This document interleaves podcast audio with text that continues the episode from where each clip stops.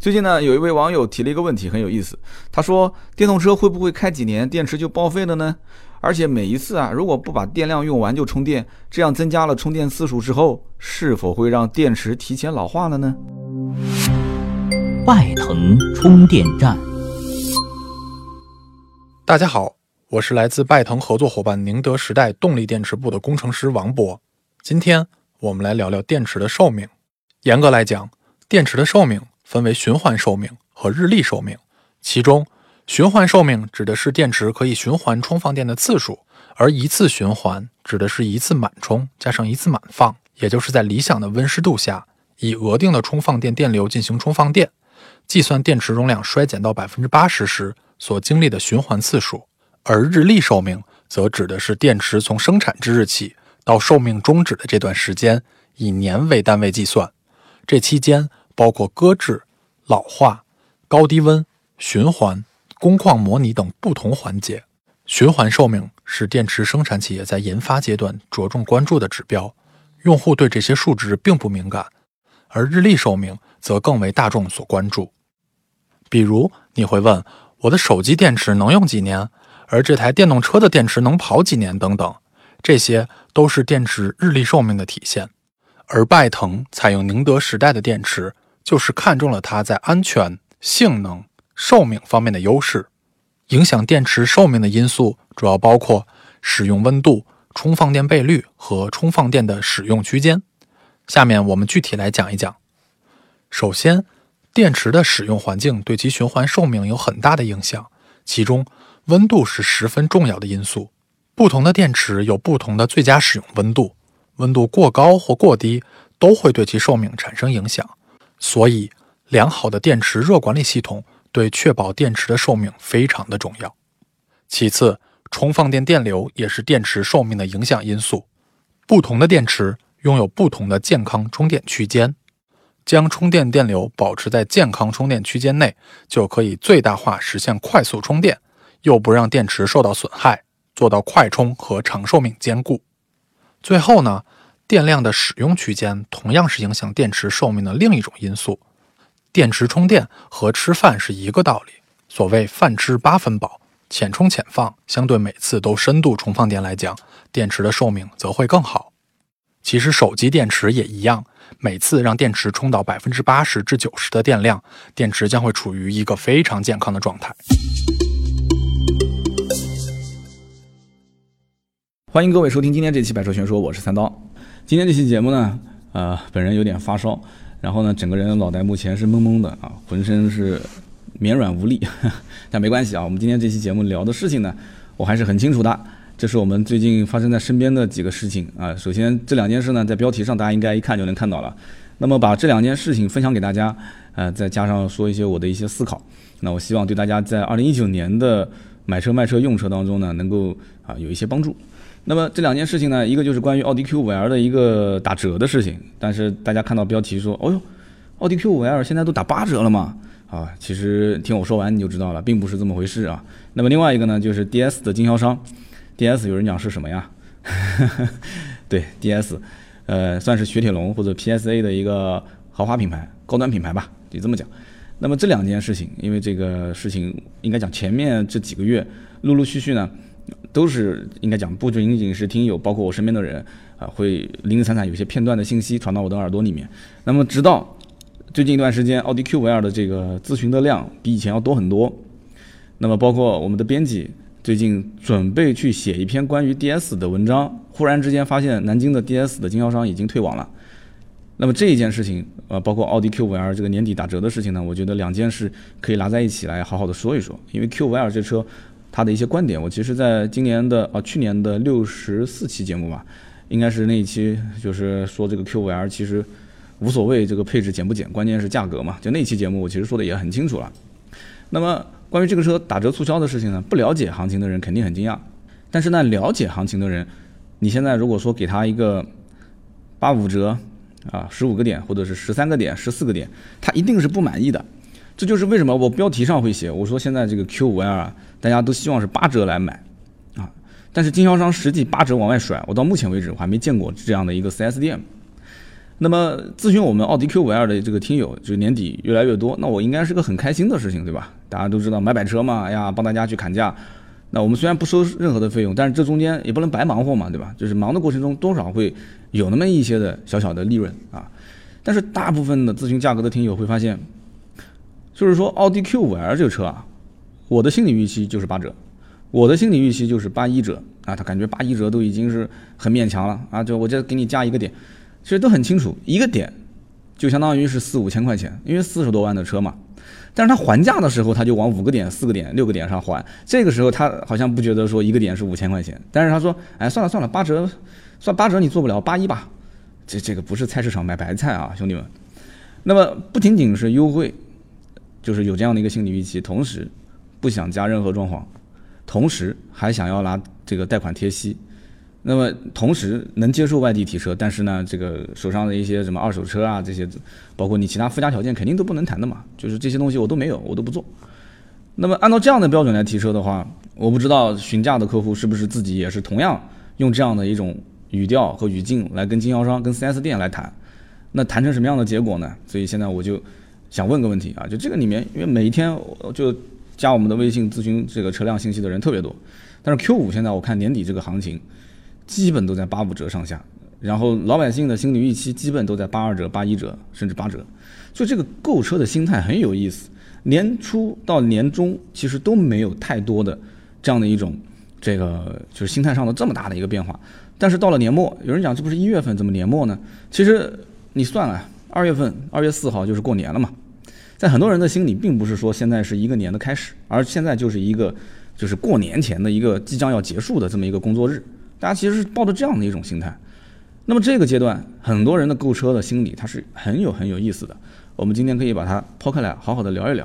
那么为什么大家对于像 Q5L 这个车的心理预期那么高？同样的道理，其实可以延伸到其他很多车上，像沃尔沃的车啊、凯迪拉克的车啊。啊，前两天不是聊凯迪拉克嘛？那我曾经在这个迈锐宝 XL 这个车的那个文章里面，我写过一篇，就前几天嘛，我就说这个车呢年底了，对吧？大家都很忙。也没什么时间说三番五次的跑 4S 店，你给个一步到位的价格，那什么叫一步到位的价格呢？很多人理解就是你能不能优惠七万，这就是当时迈锐宝的那一期我的标题，对吧？就很多人是希望七万能优惠到这个价位，但是实际上呢，能优惠到六万多就已经很不错了，而绝大多数的行情其实是五万多块钱。那么马上二月四号要过年了，提新车这件事情其实对很多人来讲是刻不容缓的。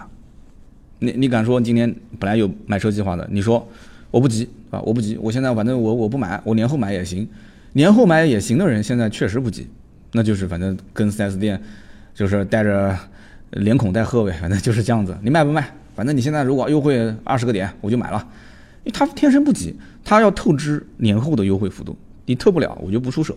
很多人是这样想的，但是刻不容缓就要提车的这些人，他做不了，他不能这么淡定。因为就像我们家这个过年想要出去旅游一样的，也不知道从哪一年开始，有夫人突然爱上了说过年期间出去走一走。我的天哪，这过年期间出去走一走，这个机票也是一路飙涨，啊，酒店也是一路飙涨，我还不好说什么，对吧？老夫人讲的意思就是说，我夫人她讲的就是说，这个你从年头到年尾，对吧？经常出差，你的时间都不确定，你也就是过年那段时间放假。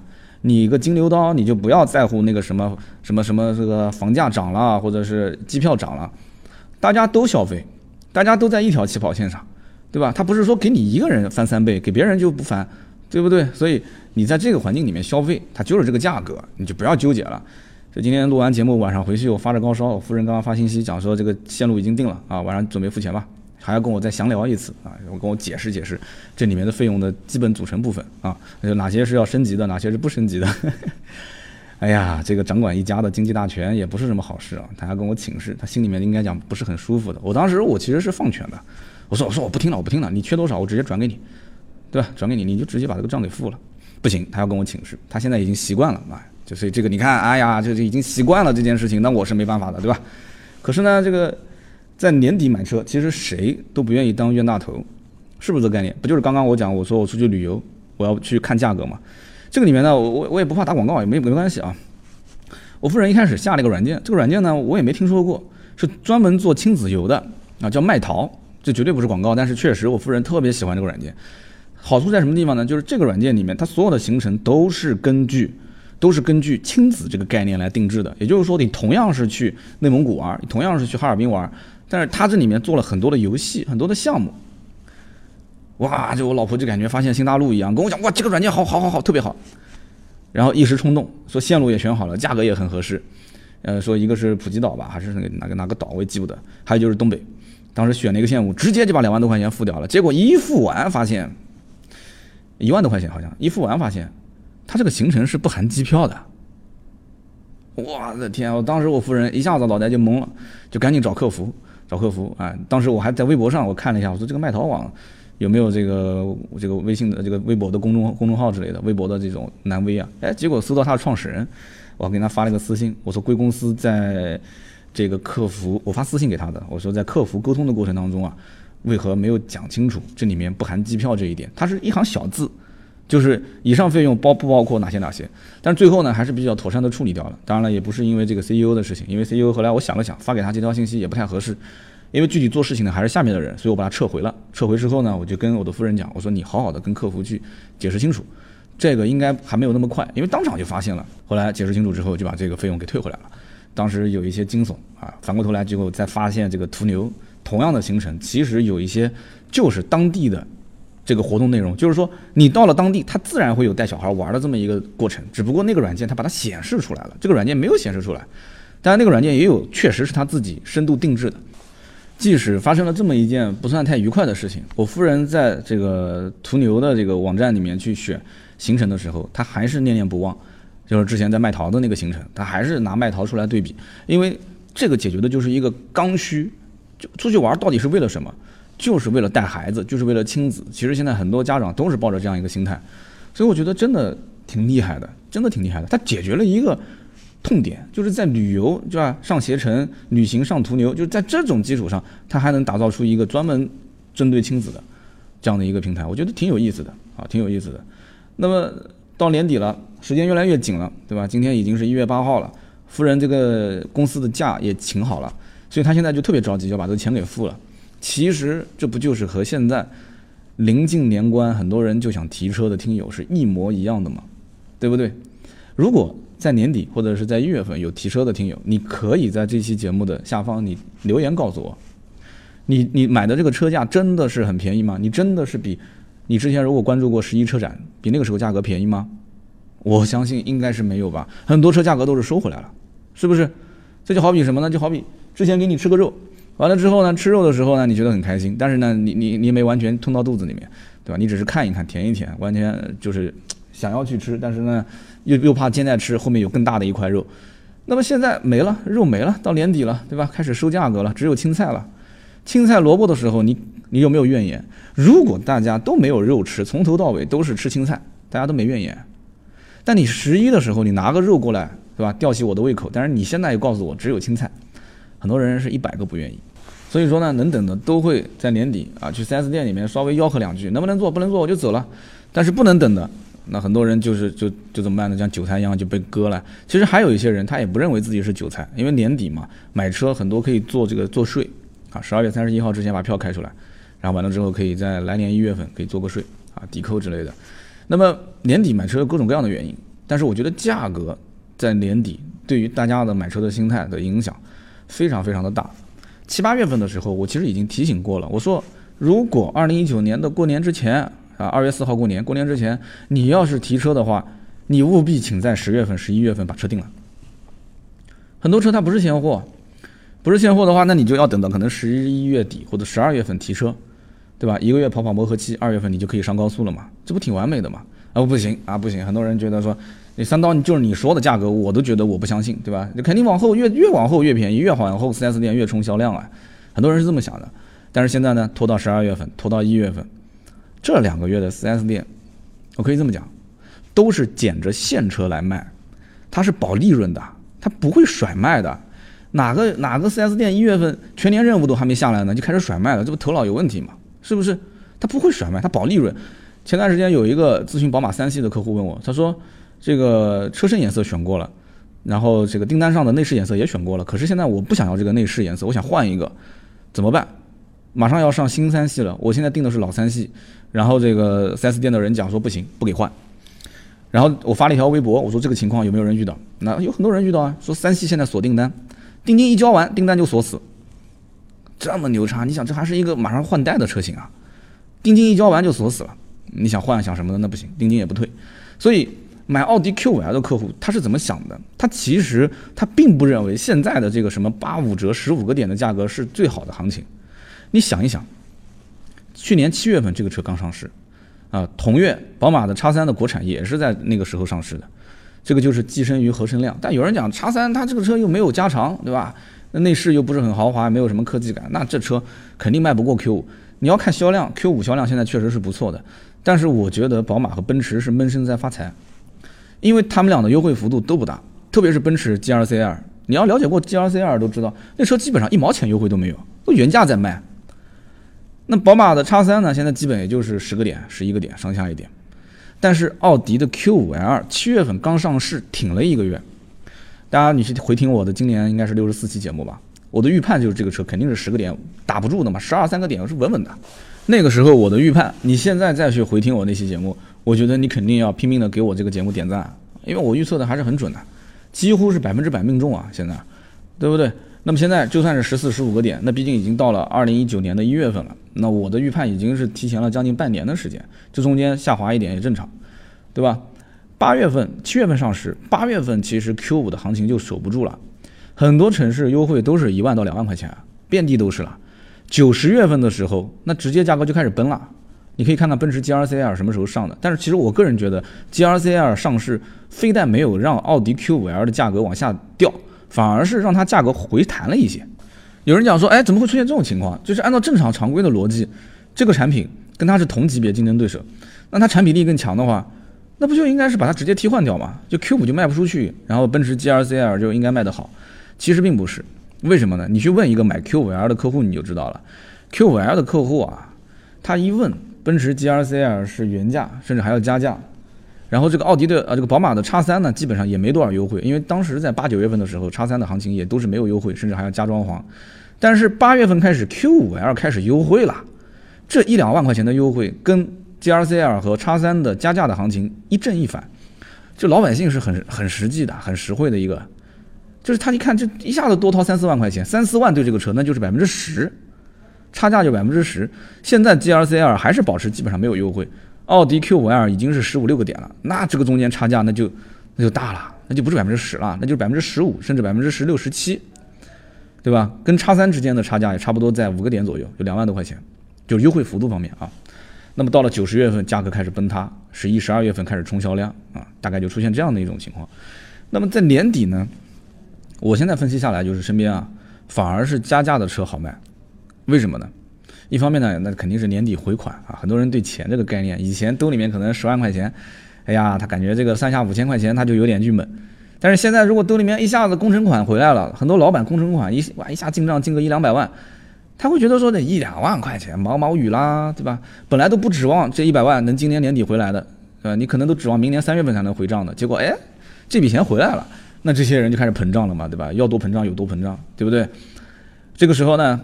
他们就开始可以考虑，可以适当考虑加价买的车，这就类似于像拍卖一样的，就大家明知道，大家明知道这个车肯定是要加一万块钱，对吧？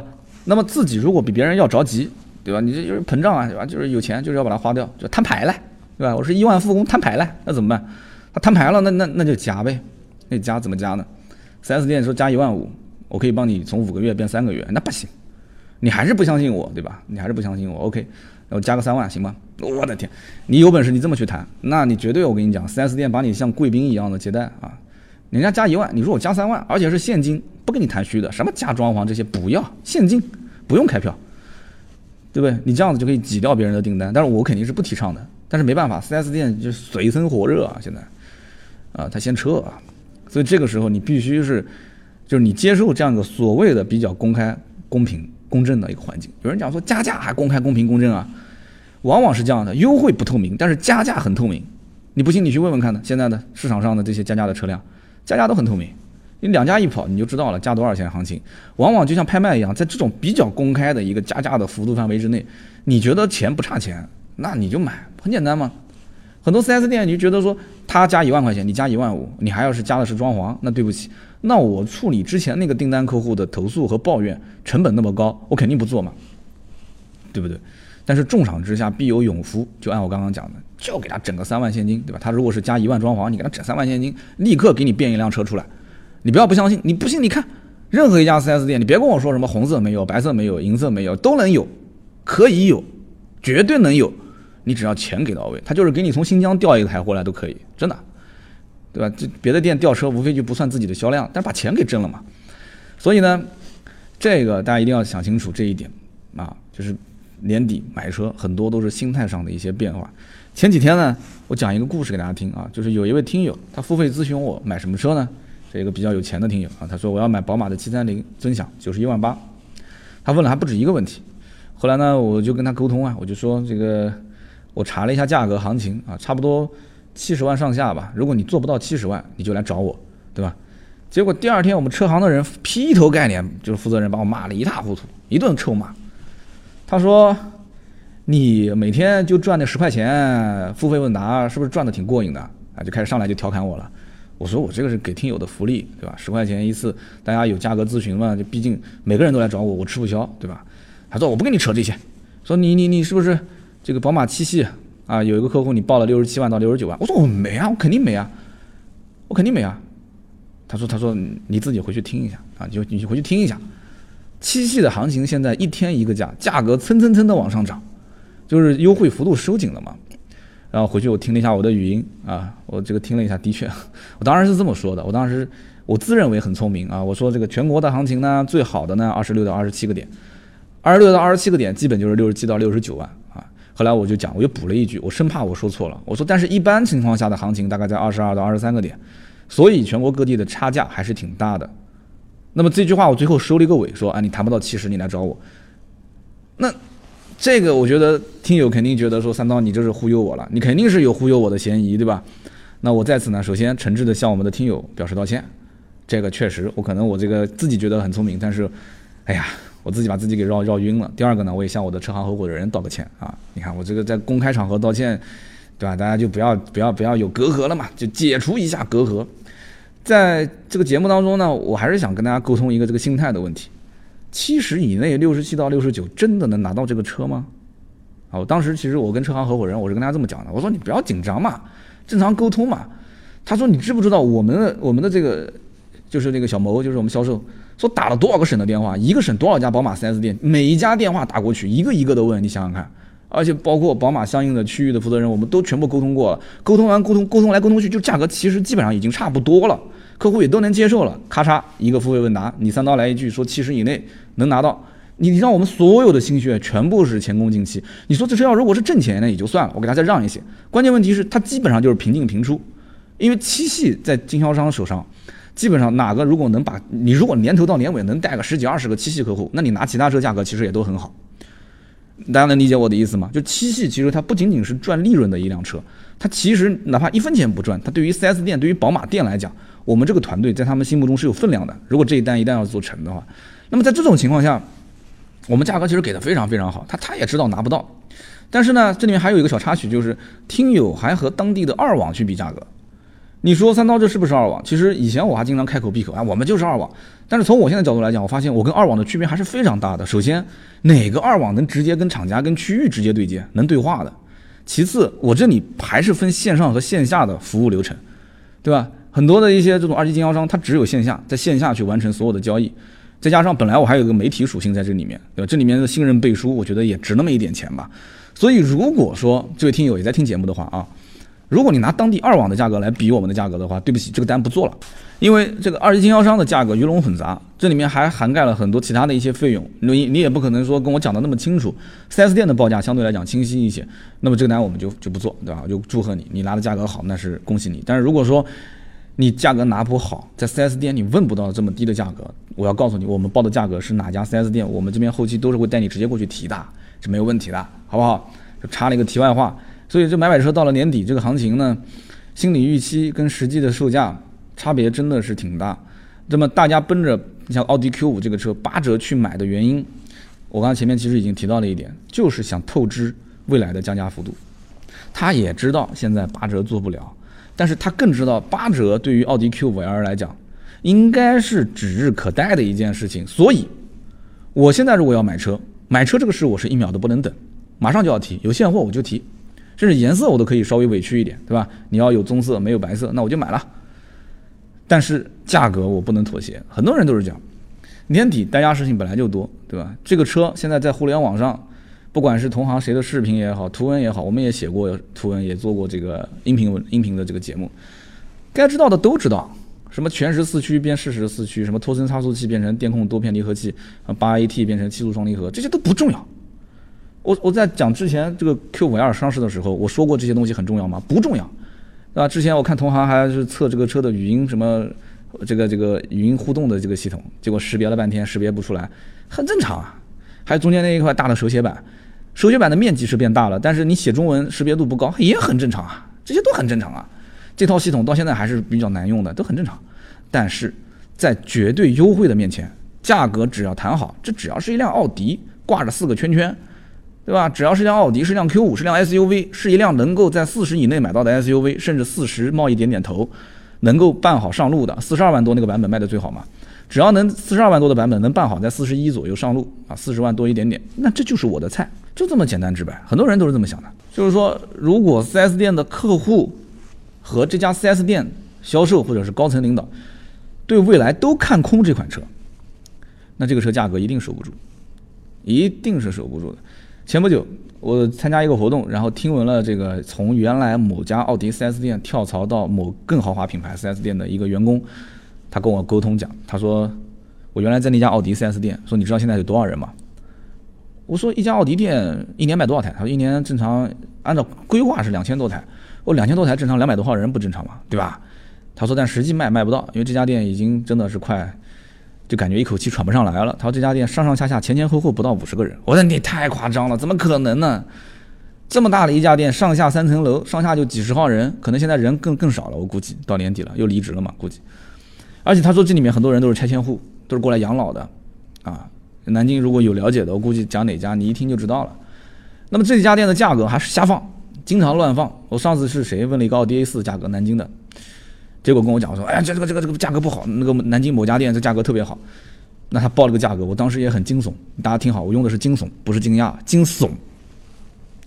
这家店的价格已经是成为南京其他奥迪 4S 店的眼中钉，它就是一颗老鼠屎啊，已经是这样子了。这不是我说的，这是南京其他店的领导讲的啊，就是一颗老鼠屎。那么现在这家店在找人接手，他天生也又是破罐子破摔了。有有的有的客户可能想，南南京哪家店啊？哇，这么便宜，那我去买，可以，你去买没问题。但是。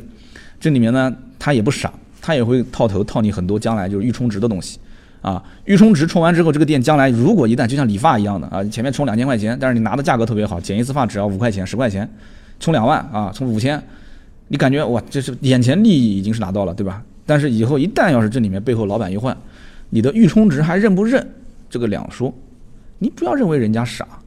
啊，卖车的怎么会傻呢？你想一想，就是哪有这种便宜的白菜给你捡啊，对不对？再加上就是合格证的事情。之前合肥的一个听友买车，是买一辆什么车？卡罗拉还是雷凌啊？当时合肥有家 4S 店的老总，啊，那个老总是干嘛呢？好像是拿钱去放那个 B P to P 啊，去去理财，结果那个 P to P 公司黄了，结果那家店好像也是有大几十号、百来号人吧，就堵这个店啊，又没有合格证嘛，啊，因为资金链断掉了。啊，这件事情啊，我们正好有个听友在那边买车，所以他就遇到这样的一件事情。他不是那个城市的人，但是知道那个城市价格特别好，对吧？所以觉得说去那边那肯定能占到一些便宜嘛。嗯，这个十分不巧，这家店的资金链就断了。那么南京也是一样，这家奥迪店我估计，哎，这口气不知道能喘到什么时候吧。那么说到这个经营不善，一边呢是退网的经销商。一边呢还在开新经销商，南京今年也开了很多新经销商，什么红旗啊这些，包括奥迪，我刚刚说了嘛，奥迪南京已经竞争特别特别激烈了，但今年还要再开两家，还要再开两家，不含我刚刚说的这一家。那么 4S 店经营不善这件事情呢，我们今天聊到第二个话题就是这个关于 DS，南京的 DS 原来是好像什么全球还是全亚洲首家 DS 4S 店，反正名号特别大，装潢啊各方面我看也也不错，也挺好的。那么。这个店这个店现在就没了，就退退网了。那这个店退网，我就反思一个问题：是我们老百姓的消费力不足吗？还是说是这个南京老百姓缺少一双发现美的眼睛啊？啊，我仔细研究了一下这个 DS 现状，发现还好还好，南京不是个例啊。全中国 DS 经销商从巅峰时期两百多家店，现在陆陆续续退网，已经退到不到七十家啊，不到八十家，七十多家。那现在我估计越来越少了。那我曾经说过，如果一旦你要买一个小众品牌，那你得到了什么，失去了什么？那我们文章也写过，这个音频也有。那你说我在家里面，我要是买一个花瓶插个花，那你很特别，对吧？正常花瓶那肯定是那种，对吧？口非常小，中间是是是一个像个小小小胖胖胖的这种。肥肥的，但是我我不懂花瓶啊，我也不喜欢玩瓷器。但你买了一个哎很别致的一个花瓶，放到家里面，那肯定有客人来了以后会关注到这个，他会觉得你很有品位，啊很特别。你要是买了一幅很好的书法，很特别的书法或者是绘画的作品，那大家会觉得你肚子里面很有墨水。但是你买了一款很小众的车，我想问你，买了一款很小众的车，情怀是情怀吗？是爱吗？就是你想清楚这里面你实质性的得到的好处跟坏处是什么？你实质性得到了什么东西？我就想问了，是操控更好吗？还是什么样子？有的时候去这个问题不能深想，深想你你就觉得当年怎么那么傻，对吧？D S 的产品力，其实在以往的节目当中我提到过的。二零一五年三十四期节目，我曾经有一期标题叫“没睡醒的 D S”。你看我没睡醒，现在就不用醒了，对吧？当时没睡醒，这是我当时总结 D S 的，就是当时我最明确、最我觉得生动的一个词，就是没睡醒。二零一八年的上半年吧。这个我们聊过一期，呃，这个 DS 七标题叫做 DS 七非豪华品牌的豪华感。我当时依稀还记得，就是当聊这个 DS 七的时候，对于这款车主打舒适性配置，而且主动安全配置又非常的高，我当时还有点小兴奋。我说好，DS 看来这个车子可以冲一冲销量了。虽然当时这个车定价也很高，对吧？就二十六七万甚至三十万，我说这车肯定是架不住这个价位，但是市场会把它打回原形。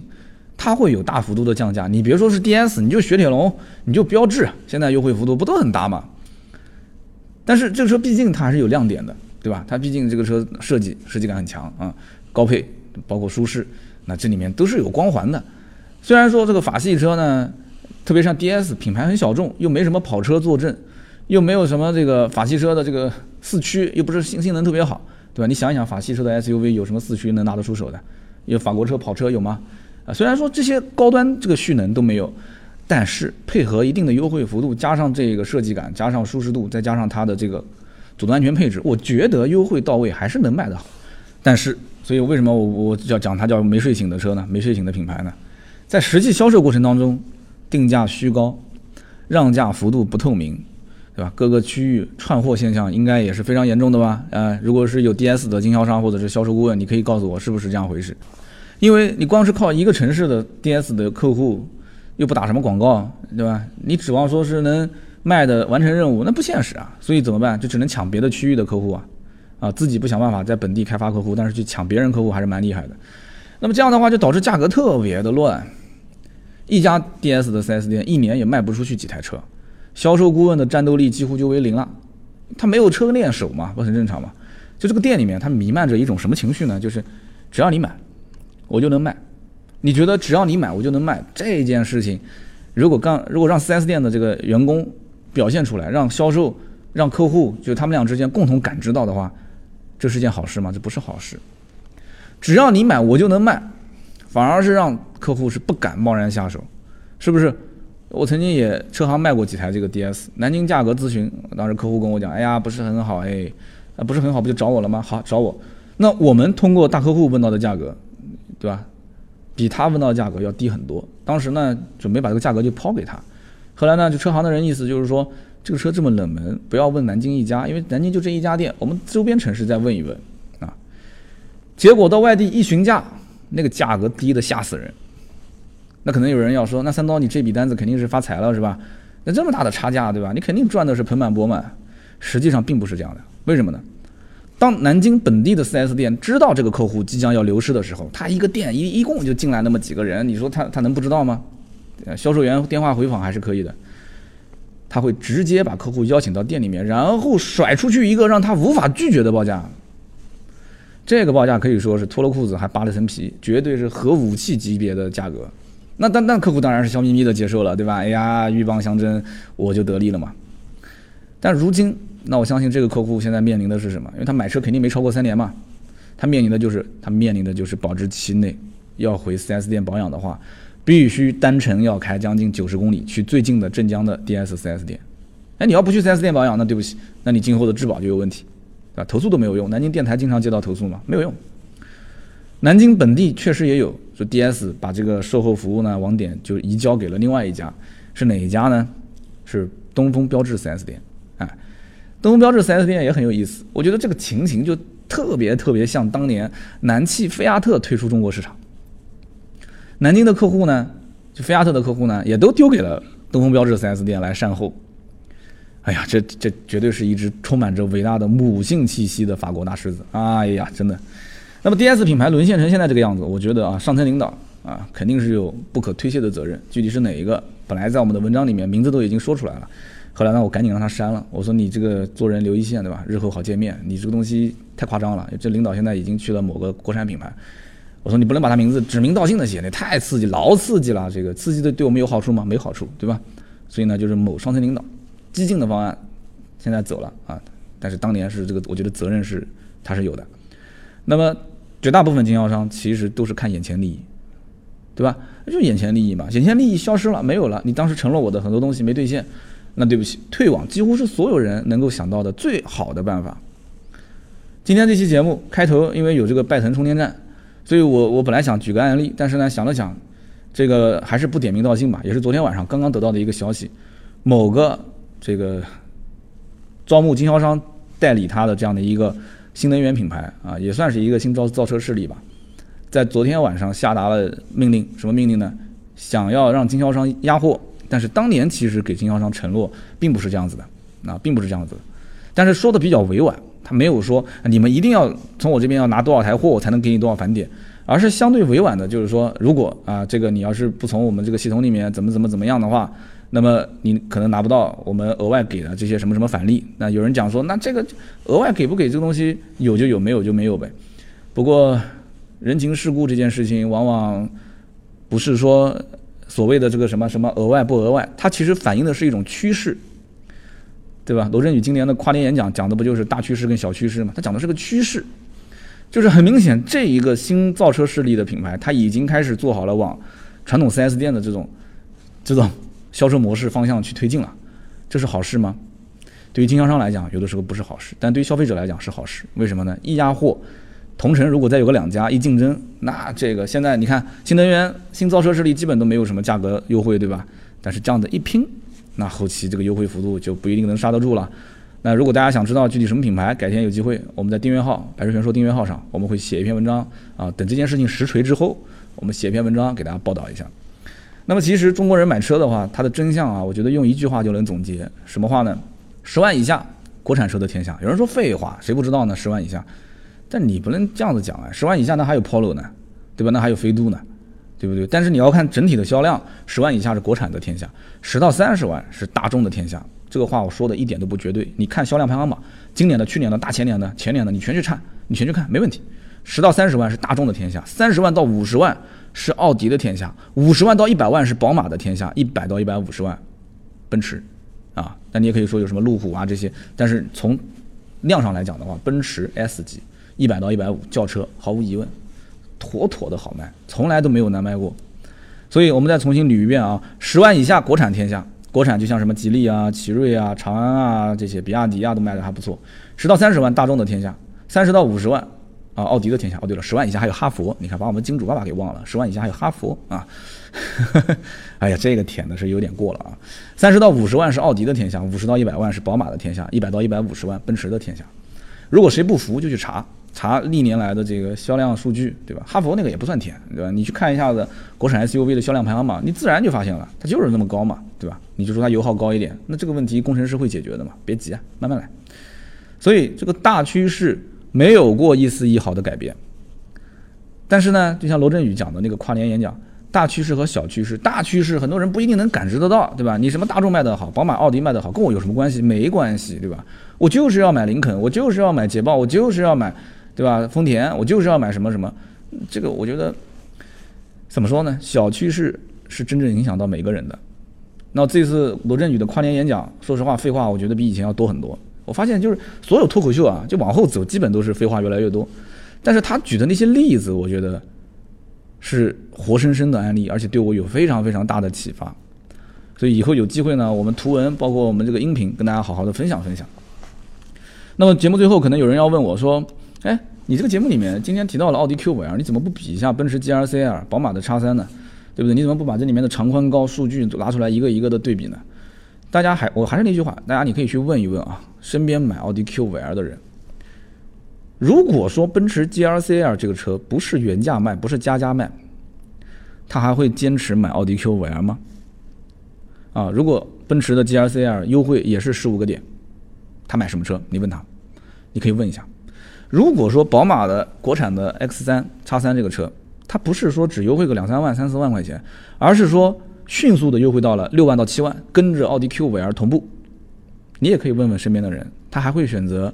买奥迪 Q 五 L 不买宝马的叉三吗？什么外形、内饰、性能、配置，在年底，我说的是年底啊，在年底买车的这一部分人眼里面都不是第一位的，第一位的是什么？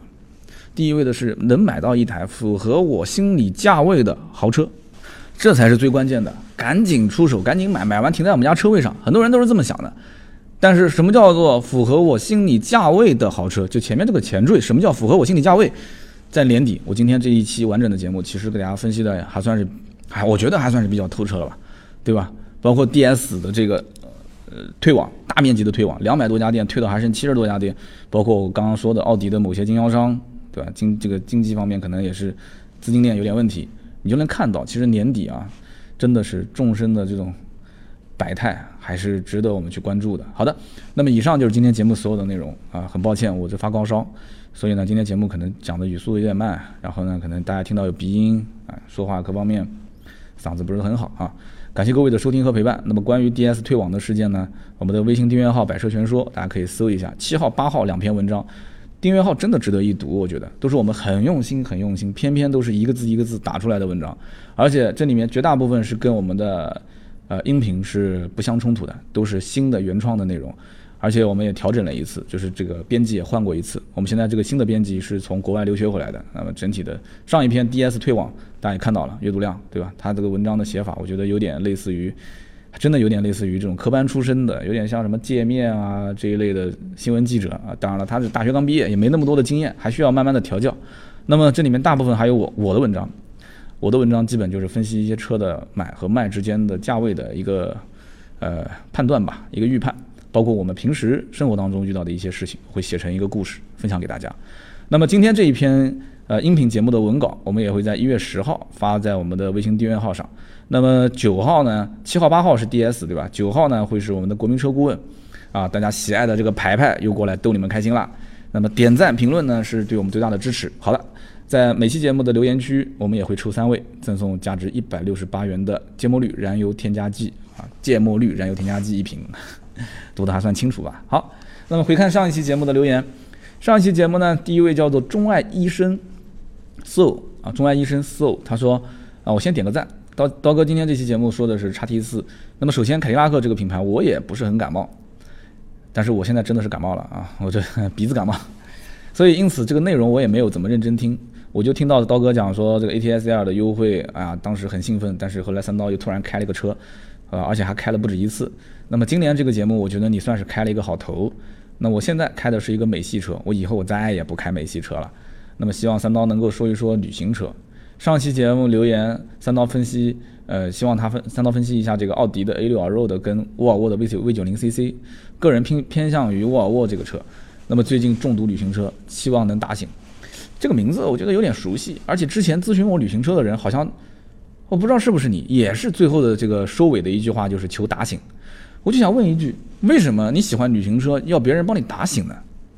那喜欢就买呗，对不对？这不就是回到我刚刚前面说的调性的问题上了吗？V 九零 CC 我觉得是一个产品品质非常不错的车，你看它那个后备箱的那个盖板升起来，底下还有个液压支撑杆，哇，那个我觉得做工真的是不惜血本啊。但是呢，它这个内饰可能在科技感、豪华程度上来讲，跟奥迪的 A 六 Allroad 还有点差别。那这两个车，我觉得你感兴趣。如果大家都感兴趣的话，那我们改天我们就聊一聊，好吧？这两个车确实好像比较的人都很多。那么再加上上期节目的这个关于开车的问题，我觉得，还好吧。这个就是比方说这个美系的片子呢，可能相对来讲就是比较直接粗暴一些；日本片呢就感情细腻一些。这一个个的，你们都怎么了？你们都这这怎么了？这不就是讲的美国大片跟日本的那种生活片吗？对不对？很正常的。我还跟你们说了要支持正版，去电影院看嘛，对吧？哎呀，你们真的是，对吧？你我知道你是都想去花花幼儿园的车，对吧？这不是去幼儿园的车，我懂。但你们个个都是老司机，不要驾照你都能上车开，我跟你说真的。那我说这个车是双引号啊，当然开车一定要有驾照，这个作为一个主播还是要提醒一下。我觉得吧，就是一个个其实都是老司机，只不过就在这个评论区里面呢，就装啊，就是拼命的装。就像我们今天分享一句话给大家啊，心灵鸡汤，我先干为敬啊。这句话怎么讲呢？也是逻辑思维里面当时跨年讲的一句话，说，呃，我们在朋友圈里面什么又佛又丧，但是在收藏夹里面天天向上。这句话大家能听得懂啊？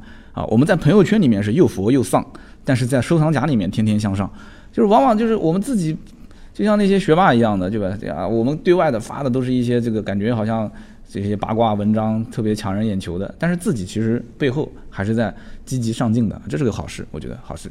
那么下面一位听友的名字叫 Big Hammer 啊，这是大悍马是吧？幺幺幺，他说三刀你说的没错，美国人对于后排空间确实没有什么硬性的要求，美国的千人拥有率基本上已经到达人手一部车，甚甚至都不止一部的这个地步。美国人呢对于后排空间的需求。如果要大的话，那基本都是家庭主妇，呃，要照顾好几个孩子。那么这样的家庭主妇，其实他们更亲密的是什么呢？是 MPV。所以像美版塞纳那个车，哇，空间就非常大。那么至于其他的车，包括有一些中低档车，后排就那么回事，意思意思就行了。那么高档车呢，它这个市场在下滑下探，那么那些车型后排空间也就那么样啊，那么回事，只要反正稍微糊弄糊弄就可以了啊，真的没有什么机会能用得到。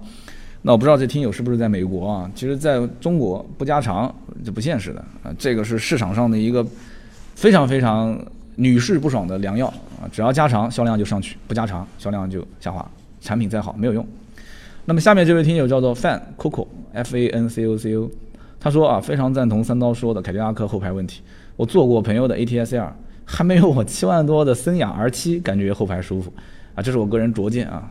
我估计你朋友听到要气死啊！他说：“三刀，你有没有觉得现在影响凯迪拉克的，除了这些后排空间什么的，还有这个品牌形象？就凯迪拉克感觉在国内就被贴上了像什么土豪啊、暴发户啊，啊，包括就是通用都是油老虎啊，都是这些印象。那么毕竟呢，老百姓大多数其实对于豪华品牌并不了解，对吧？他们只知道像 BBA 这些车，这是他们对于豪华品牌的印象。那么凯迪拉克感觉现在没有守住当时的初衷。”那么凯迪拉克这一波的降价潮呢，其实我觉得让它反而是进不了一线啊，只能算是二线或者是准一线品牌。那么这样看来的话，叉 T 四确实是来的晚了。那么最有可能超过 BBA 的部分，其实反而让它失去了机会，失去了先机。那么这个他最后说他喜欢欧美片，不喜欢日本片啊，我听懂了，我听懂了。凯迪拉克后排的问题，然后买了一个这个森雅 R 七啊，然后分析了关于这个凯迪拉克品牌的形象在老百老百姓心目中的一些想法，最后告诉我说欧美片他更喜欢。嗯，所以你看这个千人千面啊，千人千面就需要大数据来推算，所以因此以后谁能把老百姓实际线下的买车的这样的一个所有的行为，包括这些留言，其实都是他脑子里面真实的想法，那么他收集起来，那我相信这个叫 Fan Coco 的这一位啊，这位听友啊，如果你要能我能监测到你的手机上你平时的一些动向啊，你喜欢看哪些片，然后你的一些到论坛留言啊，或者是怎样，如果所有的这些数据我都能获得到的话。或者说某个平台啊，你听起来是不是很恐怖，是吧？那这个大数据将来一定会出现的。在这个情况下，以后推荐给你的车，基本上就是你马上立刻就想买到的车。价格一旦打通以后，你就是不要再思考了，直接下单就可以了，好吧？那么以上就是今天节目所有的内容，感谢我们所有听友的留言。那么上面三位听友呢，记得在喜马拉雅点击我们的头像，然后呢到我们的这个私信的这个后台。把你的快递信息发给我们，然后我们会快递给你价值一百六十八元的节末绿燃油添加剂。好的，那么以上就是今天节目所有的内容，感谢各位的收听和陪伴。听到最后都是我们的铁粉啊，真的非常感谢。那么今天这期节目还是那句话，有点有点不舒服，脑袋懵懵的，希望多多谅解。加我们的私人微信号四六四幺五二五四啊，四六四幺五二五四，你有什么买车卖车，包括升级改装的一些问题，你都可以去联系我们。那么另外呢，就是我们的订阅号百车全说呢，也希望大家多多关注啊。其实私人微信号的朋友圈里面都会更新，加一个就可以了。那么以上就是节目所有的内容，我们这周六接着聊，拜拜。